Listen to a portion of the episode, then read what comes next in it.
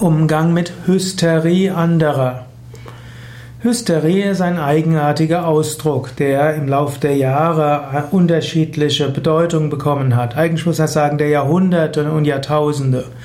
Hysterie kommt ja eigentlich vom griechischen Ausdruck für Gebärmutter und soll irgendwo heißen, dass im alten Griechenland und im Mittelalter Menschen gedacht haben, wenn Frauen irgendwie laut sind und wenn Frauen irgendwo starke Stimmungsschwankungen haben, dann stimmt irgendwas mit ihrer Gebärmutter nicht. Also Hysterie ist die Gebärmutterkrankheit, die Menschen dazu führt, zu laut zu sein und zu viel zu reden und zu euphorisch zu sein. Glücklicherweise hat sich erwiesen, dass eine solche Grundlage für, Hyster für diese hysterische Veranlagung nicht gibt. Und es gibt genauso viele Männer wie auch Frauen, die eine Hysterie haben.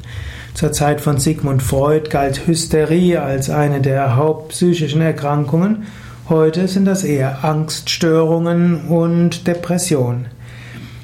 Hysterie muss nicht unbedingt jetzt krankhaft sein. Wenn man heute etwas als hysterisch bezeichnet, meint man einfach übertriebene Emotionalität. Wenn du also siehst, dass jemand übertriebene Emotionalität hat, wie gehst du um? Wie gehst du also mit Hysterie um im Sinne von übertriebener äh, Emotionalität? Zunächst musst du überlegen, ist es wirklich übertriebene Emotionalität?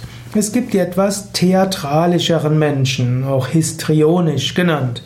Da sind Menschen, die einfach etwas übertreiben und die einfach auch herzlich sind und mit ihrem Enthusiasmus andere anstecken können, vielleicht auch ihre Emotionen stark betonen können.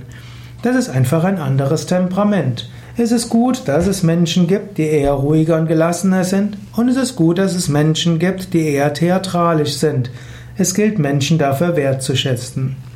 Es gibt aber auch Menschen, die in hysterische Angst geraten, Dort kann es helfen, ihren Anliegen zuzuhören, ihnen zu sagen, dass du ihre Bedenken ernst nimmst, du kannst Vertrauen ausstrahlen, du kannst Ruhe und Gelassenheit ausstrahlen, du kannst Hilfe holen, du kannst den Menschen ermutigen. Verschiedene Möglichkeiten, aber zunächst mal ist wichtig, dass du unterscheidest zwischen Hysterie, wo jemand Hilfe braucht, und eher theatralischem Temperament, das du anerkennend, wertschätzend zur Kenntnis nehmen kannst.